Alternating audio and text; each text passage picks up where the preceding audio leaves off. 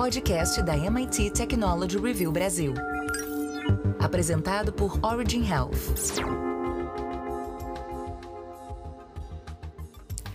Olá, sejam bem-vindos ao podcast especial de Health da MIT Technology Review Brasil, em parceria com a Horizon.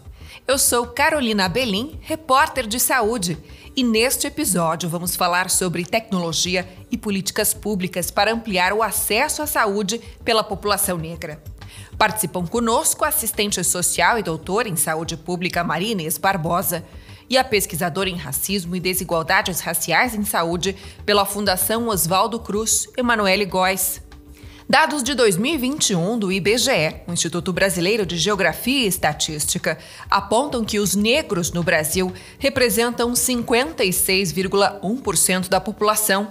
Apesar de ser maioria, o grupo tem os piores indicadores de renda, moradia, violência e saúde. Em 2018, a ONU fez um alerta para o Brasil. Negros têm maior incidência de problemas de saúde evitáveis. Tanto Emanuele quanto Maria Inês, ambas mulheres pretas, afirmam que o racismo é um tema indissociável da discussão sobre equidade em saúde. Aliás, reconhecer isso foi uma das conquistas da Política Nacional de Saúde Integral da População Negra, instituída em 2009. O racismo ele é um determinante, então ele vai impactar o processo da vida da pessoa, né? Ele vai impactar um nascer, o viver, o adoecer, o morrer. Ele vai, vai estar presente nesses todos esses ciclos de vida. A escravidão fundou esse país. Né? Então ele é um pressuposto originário. E com isso é, a gente ainda vive sobre essa égide, a gente ainda vive sobre essa, essa origem. A gente não derrubou, a gente está criando estratégias de sobreviver, de mudar, de mudar a, a, nossa história como pessoas negras, mas a gente ainda não conseguiu é, fazer uma outra história do país em relação à população negra. Nós estamos lidando na área da saúde uma política de saúde, que ela está inserida num determinado contexto político, econômico, cultural. Tá? Então, nós avançamos, e muito mais aqui na América Latina, né, com as ciências sociais em saúde, considerando os determinantes sociais em saúde. Tem um provérbio de origem africana que diz: quer entender o final, presta atenção no começo. Quais são as bases que estruturam as nossas relações sociais? Então você tem três grandes marcos, três grandes ah, tripés, né? Os, os tripés dessa sociedade. Você tem o patriarcado, você tem classe e você tem o racismo e seus seus tentáculos. Então, quando você levanta, por exemplo, a questão de causas evitáveis, o fato delas acontecerem já está me apontando que você tem uma estrutura que não permite que isso não mais aconteça. Por exemplo, o que o horário de funcionamento da unidade tem a ver com isso? Quando eu tenho que mulheres negras, indígenas, têm o um menor número de consultas pré-natais. Nós estamos lidando com um sistema. Eu avancei porque eu tenho dados mas eu preciso. Esse dado é, é, são indicadores, por isso chamamos de indicadores, eles me indicam algo que eu tenho que estar refletindo sobre.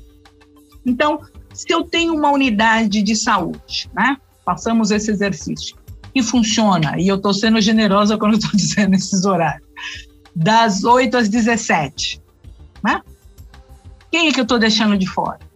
Não será que esse é um impedimento, que esse acesso está sendo negado? Aquele dado eu não posso lê-lo de forma fria, racional. Tem gente por detrás daquilo. E eu tenho que pensar se o que eu estou oferecendo é a melhor alternativa. A anemia falciforme, caracterizada por uma alteração na hemoglobina, é uma doença genética e hereditária e mais prevalente na população negra.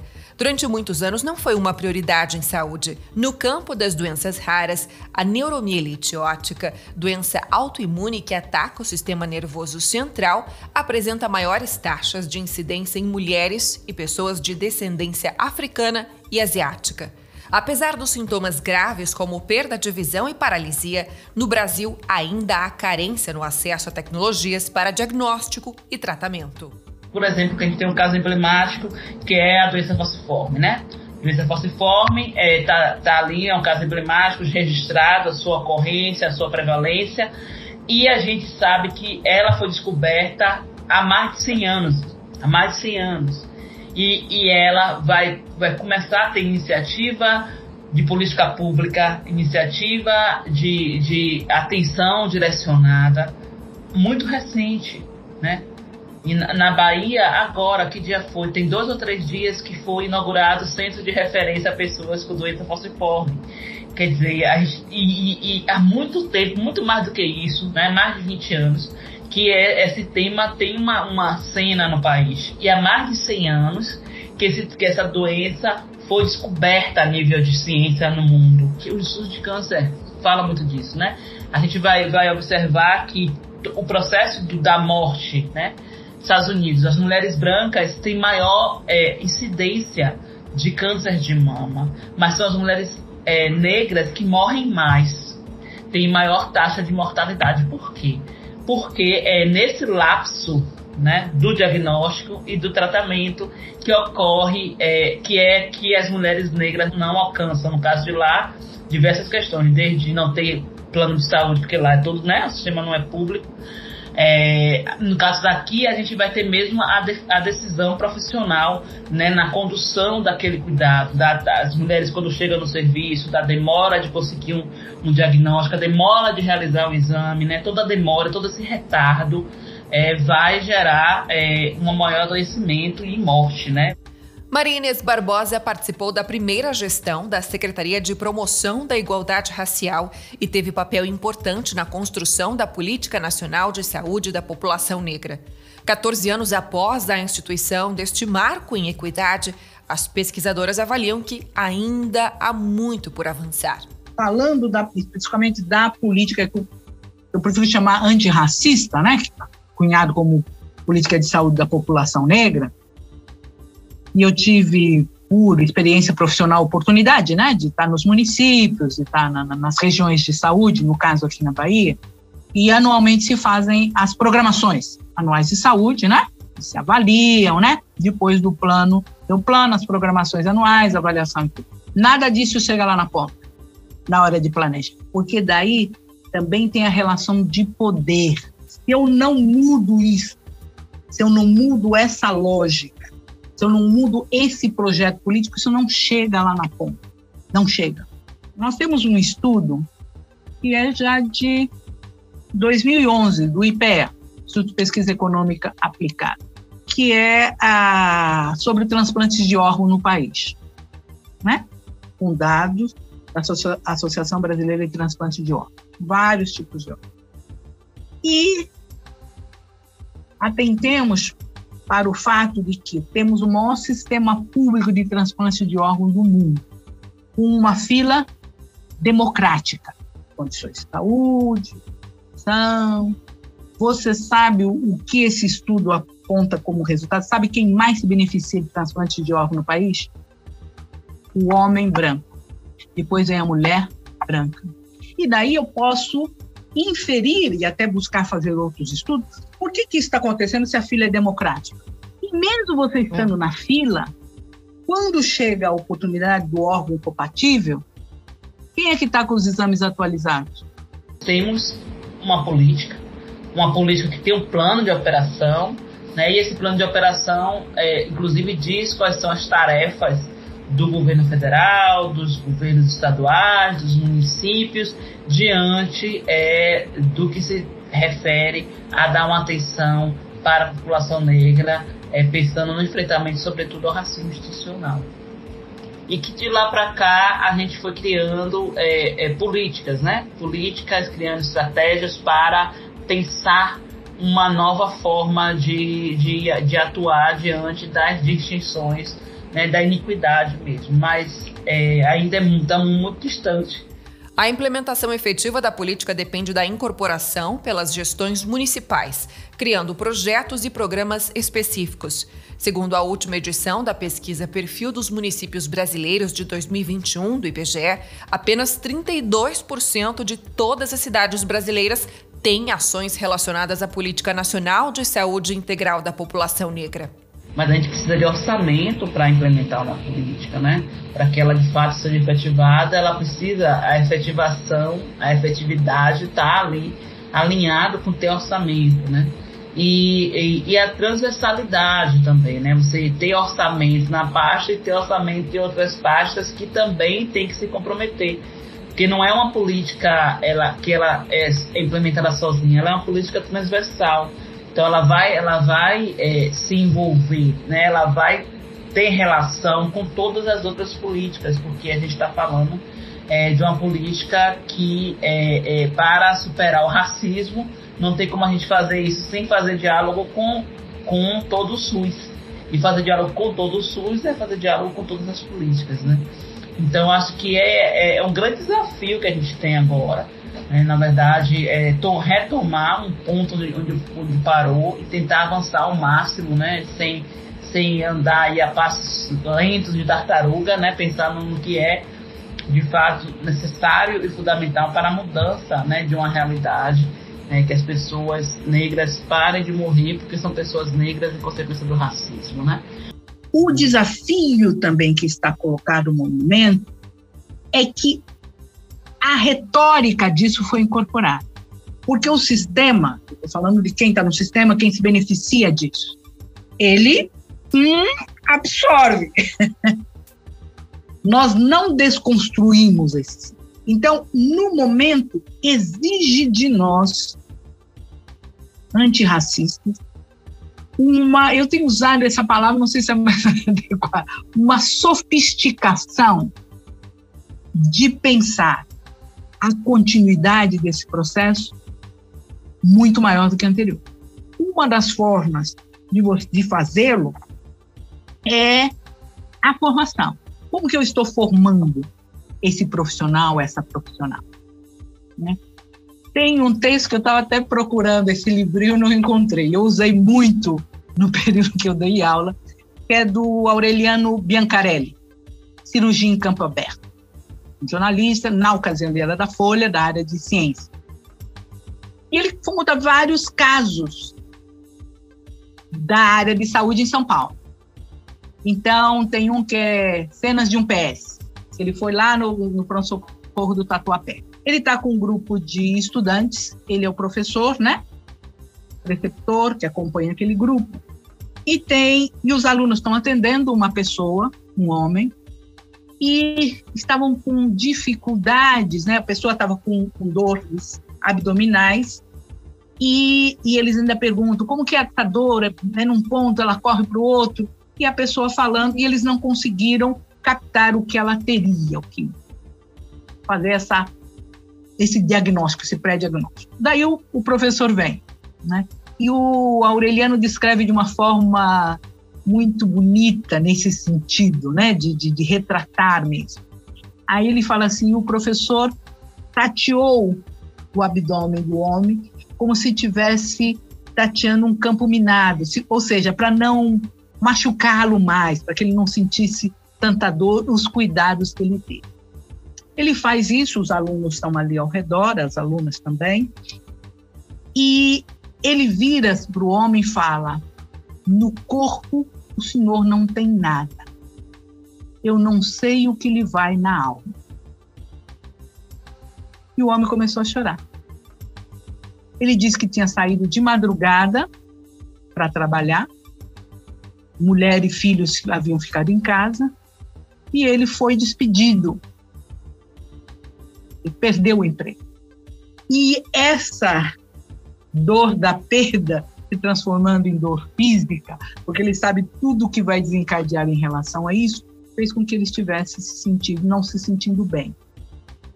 Agora, o que eu dialogava com os alunos e alunas?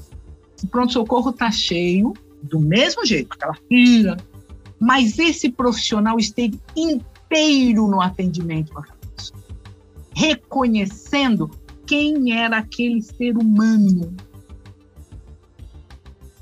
e ele lhe diz: Eu vou lhe dar algo para passar a dor e tenho certeza que o senhor vai encontrar uma solução para os seus problemas. Esse foi um encontro entre um profissional, um ser humano e outro ser humano. A fila continuou cheia, continuou o tumulto pronto-socorro, mas naquele momento ele estava inteiro atendendo o senhor. Então, isso é falar dessas relações. Como nós estamos preparando os e as profissionais para a área da saúde? Majoritariamente eles vêm de que classe social? Qual é o conteúdo que eu passo para além da classe social? O que é, qual é a forma que eu concebo em discurso na 76ª edição da Assembleia Mundial da Saúde, realizada em maio deste ano na Suíça, a ministra da Saúde brasileira, Nízia Trindade, reforçou a retomada da agenda de defesa da equidade.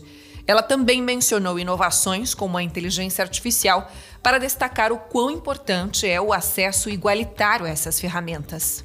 É, os recursos que a tecnologia é, chama, pede para que tenha, né, para que você acesse, para que você consiga é, usar, por exemplo, eu vou dar só o exemplo da telemedicina, né, que é a, a tecnologia é, que a gente tá, tem aí falado muito, né, da saúde digital, mas a gente precisa superar outra coisa, porque não adianta a gente implementar a tecnologia na saúde, na saúde digital, para cobrir inclusive furos, lacunas é, é, do que não, do que a pessoa não consegue alcançar se a gente não, não resolver a tecnologia, porque a tecnologia também é uma barreira para a população, sobretudo a população negra do norte, do nordeste do Brasil, né? A gente sabe que quem tem reunião com o pessoal do norte sabe da dificuldade que é manter uma, uma internet funcionando para o norte do Brasil.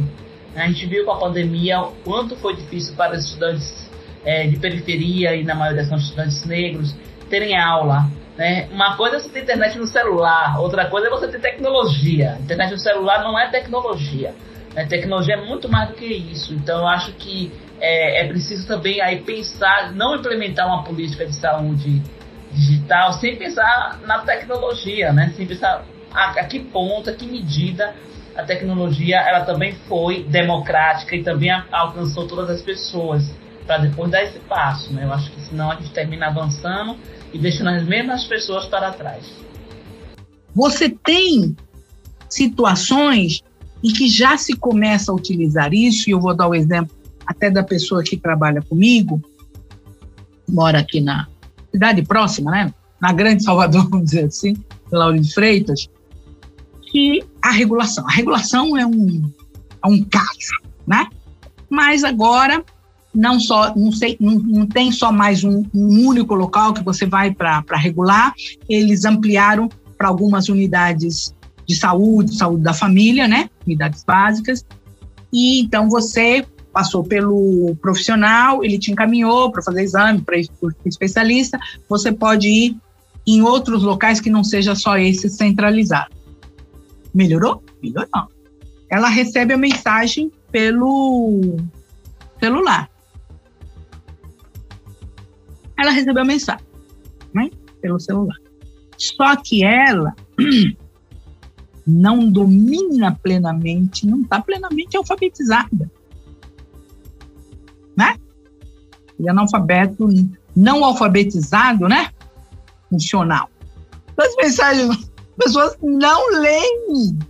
As pessoas utilizam muito o celular e nós no Brasil isso está bastante difundido. O áudio, a comunicação se dá pelo áudio mas mandaram para ela escritinho, com todas as, as, questões da consideração, como que é o seu nome social, como você quer ser tratada, né?